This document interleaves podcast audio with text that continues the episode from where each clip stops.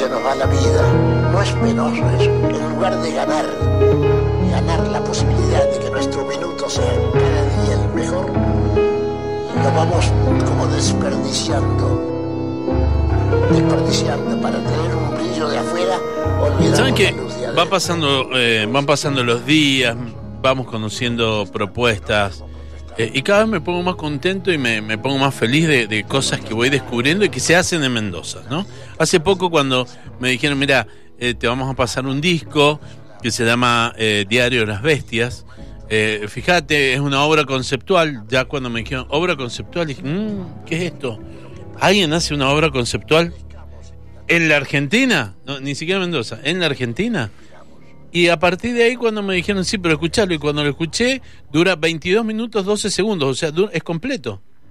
No para, ¿no? Me hizo escuchar, me hizo acordar mucho la música de los 70, de las, de- del rock progresivo de esa época. Em, estoy hablando de Diario de las Bestias, un trabajo hecho por Silioni Botacauli, ¿sí? Eh, Facu Silioni y Rodrigo Botacauli, y la verdad que vamos a, a- a desentrañarlo. Rodrigo Botacauli está en el Buen Salvaje. ¿Qué haces? ¿Cómo te va, Walter? ¿Todo bien? Bienvenido. ¿Cómo Bueno, andás? muchas gracias. Gracias por el espacio y por, eh, bueno, por hacer el aguante a, a estas producciones locales que vos decís, como vos decías, digo, es, es un poco inusual, pero bueno, nos, nos mandamos a apostar eh, por este formato que ya está en desuso, como decís vos, pero, eh, pero bueno, nos gustó la idea, nos gustó el, eh, nos comprometimos artísticamente con esto y dijimos, bueno, lancémoslo así como, como fue concebido, digamos, como una obra conceptual. Sí, ¿sabes qué? A ver, vamos a explicar. Son canciones que están unidas a través de, eh, de sonidos, de voces, a, a través de... ¿Qué más? De Tal- aires. sí, sí, tal cual. No, Son, es, son seis canciones y dos momentos instrumentales. Ajá. Eh, una es la obertura, que recién estaba ahí sonando, escuchaba.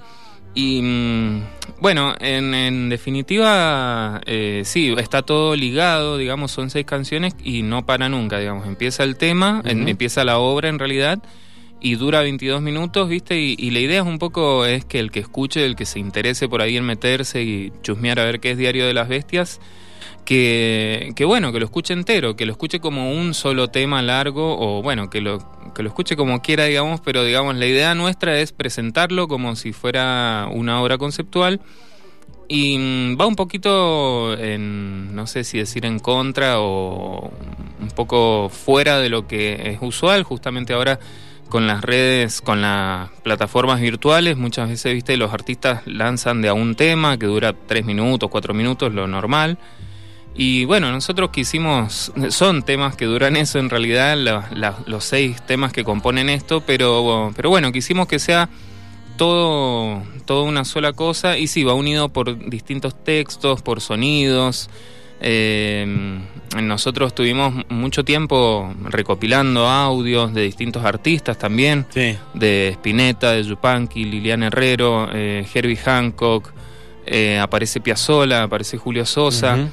Entonces, bueno, todo esto nos ayudó a, a darle forma a esta obra que hacía muchos años que teníamos ganas de hacerlo con Facu. Siempre con- tenían la, la, la idea siempre era hacer este de- un solo tirón o era o eso surgió después. El solo Sí. tirón digo eh, la duración de los 22 minutos. Ajá. No, no, eso fue una idea desde el principio. Estaban las canciones que estaban más o menos conectadas por la temática o por, eh, digamos, el concepto, valga la redundancia, pero eh, no, siempre fue esa idea. Nosotros con Facu nos conocemos hace muchos años, hemos trabajado juntos, yo he grabado en sus discos, él tiene, si no me equivoco, tres discos solistas, yo tengo uno, él grabó en el mío, y ya nos conocemos, él es productor musical, entonces, eh, bueno, yo también, y hemos estado siempre pensándolo, ¿viste? Decir, estaría buenísimo hacer una obra, hacer una obra, ¿viste? Y le estábamos dando vuelta hace mucho y empezamos justamente una semanita antes o ahí de que empezara la pandemia, eh, de que em- empezara la cuarentena, Sí. digamos, acá en Argentina. Y bueno, eso nos, nos condicionó, a la vez nos inspiró un poco porque dijimos, bueno, ¿qué está pasando? A ver qué, qué está sucediendo en el mundo, qué, no, qué nos está pasando como humanidad, ¿viste? Y, Y un poco el diario de las bestias sintetiza o intenta sintetizar eh, un poco eso, de la fragilidad humana, cómo dependemos del otro, los sentimientos, viste, que a veces eh, no son del todo luminosos, viste. Bueno, eh, un poco es eso lo que trata de, de lo que trata de hablar el diario de las bestias. En la lírica, ¿cómo la trabajaron? ¿Cómo se dividieron? ¿La hizo uno solo? ¿Cómo, cómo hicieron? No, las letras son de Facu. Eh, son composiciones, todas las letras son de él y bueno, ahí no te puedo decir Ah. mucho yo cómo, cómo las pensó, pero bueno, en general yo mm, respeto mucho, eh, viste, las letras, con eso yo no me meto, así que... Eh, pero bueno, a mí me realmente me gustaron mucho. Él me mandó los temas y me dice, mira, estas son las letras, estos son los acordes, viste, la música ahí más o menos como él la tenía. Y yo dije, sí, démosle para adelante, están tan re lindos los, los temas que toca, digamos, las, las temáticas de, los- de las canciones, digo. Y, y bueno, eh, ahí nosotros después decidimos dentro de la obra eh, ponerle nombres de escenas, por ejemplo. Para nosotros es como una obra bastante cinematográfica, si se quiere. Vos vas escuchando y, y aparecen sonidos por, por un lugar, después por el otro, aparece una vocecita, ¿viste? Un ruidito, todo. Y está todo puesto eh, a propósito, digamos, para que el que vaya escuchando, ¿viste? Vaya descubriendo todo eso y se vaya haciendo imágenes en, en su mente. Ujú. Que es lo que creo que nos pasa a todos cuando escuchamos un disco, cuando leemos algo, cuando ves una peli. Bueno, en la Sí. peli te lo están mostrando, pero digo, cada uno lo va interpretando como, como le llega. Y bueno, eh, qué sé yo, creo que eh, al ser así, para nosotros tan cinematográfico, quisimos que, que cada una de las canciones sea una escena. Ajá. Y bueno, eh, obviamente las plataformas virtuales mucho no nos dejan poner esos créditos, pero bueno, están en YouTube, están en Bandcamp, si alguien los quiere ver, eh, ahí está todo disponible. A la- y a la hora de eh, cuando um, cómo fue la mezcla, o sea, grabaron por in- individualmente cada canción y después mezclaron todo. ¿Decidieron hacer así o Claro, en realidad eh, sí, nosotros ya teníamos hecho una preproducción que se llama con todos instrumentos virtuales o algunas cosas Sí. que después se reemplazan. Y lo hicimos, lo, lo planteamos así todo junto y dijimos, bueno, a ver si funciona como obra, digamos, y nos gustó, ¿viste? Y después sí, el trabajo fue grabar por separado, Ajá. todo, digamos, la- las canciones por separado y todos los instrumentos por, por separado también Ajá. que ahí tuvimos la suerte de contar con muchos músicos y músicas increíbles que nos dieron Sí. una mano, Sí. porque uno dice el disco, bueno, es de Silione y Botacauli, pero en realidad ha trabajado mucha más gente y, y bueno, que eh, sin ellos obviamente no hubiera sido posible este ¿Y, y- resultado. y- y la dirección artística de ustedes dos o, Sí. o invitaron a alguien más para que aportara oreja externa? No, en ese sentido, eh, sí, estuvimos nosotros dos y al final eh, la mezcla la terminamos haciendo con Víctor Silione, también, que es eh, hermano de Facu y Ajá. un musicazo reconocido acá Tremendo. en la provincia, así que, eh, bueno, él nos ayudó en eso y, bueno, obviamente todos los músicos que participaron, eh, que son Leandra Velázquez en cello, Sí. Silvio Oropel, Martín Capi, eh, Gonzalo Gorordo, Federico Jaramillo, Gladys Silione y Andrés Marino. Eh, todos ellos indudablemente le pusieron su condimento, su magia, como le queramos, como le quieran decir, viste, pero eh, sí, en realidad nosotros teníamos en mente una cosa como obra y cuando empiezan a participar todas estas personas, inmediatamente se vuelve algo mejor, así que estamos muy contentos también por, por todo lo que ellos le pusieron. ¿Sabes que si hablásemos de formato físico para el disco, Ajá. eh, si fuese un vinilo o un cassette, les estaría faltando una parte, Claro, ¿entendés? y si fuese un CD, eh, es muy corto. es muy cortito, sí. Por eso me parece que eh, el- lo digital le, le vino de primera.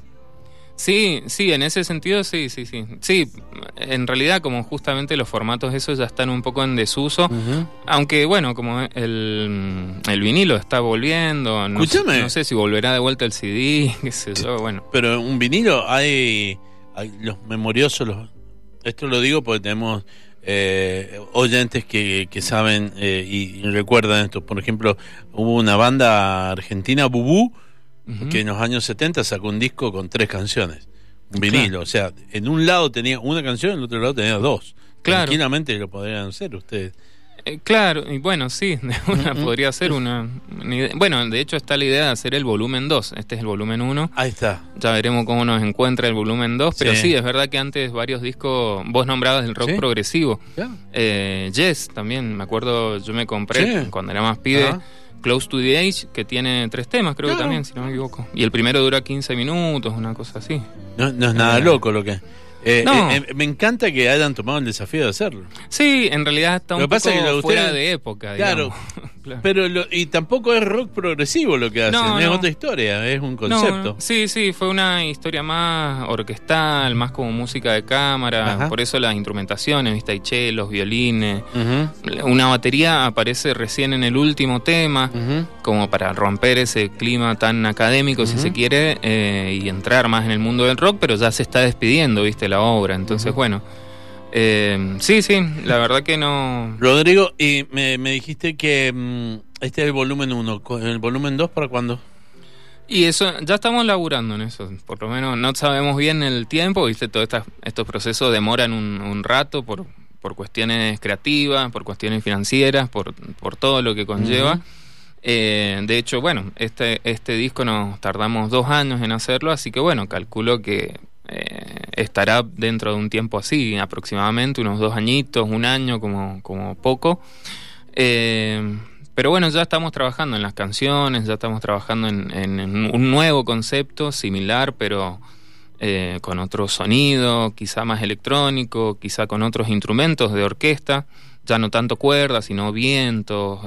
bueno, estamos ahí craneándolo de a poquito. Bien, y, últimas dos preguntas que te hago. La primera, eh, ¿te imaginas eh, algún realizador eh, visual o realizadora visual que se anime a hacer los 22 minutos 12 de corrido con todo? Uy, sería maravilloso. Para, para nosotros creo que sería un lujo si alguien quisiera hacer eso, de agarrar la música y ponerle imagen, sería glorioso. Nosotros en algún momento también hemos pensado decirlo, bueno, esto estaría bueno que tenga un, una imagen que le dé vida, eh, pero bueno, ha sido eh, bastante el, trabajo de hacer el audio y no nos hemos metido en ese. Pasaría a ser ya un corto. Claro, en ese caso, sí, ¿eh? sí, tranquilamente. Para mí sería súper interesante porque me encanta, digamos, me encantaría que a una música que, que hemos hecho con Facu le, alguien le pusiera imagen.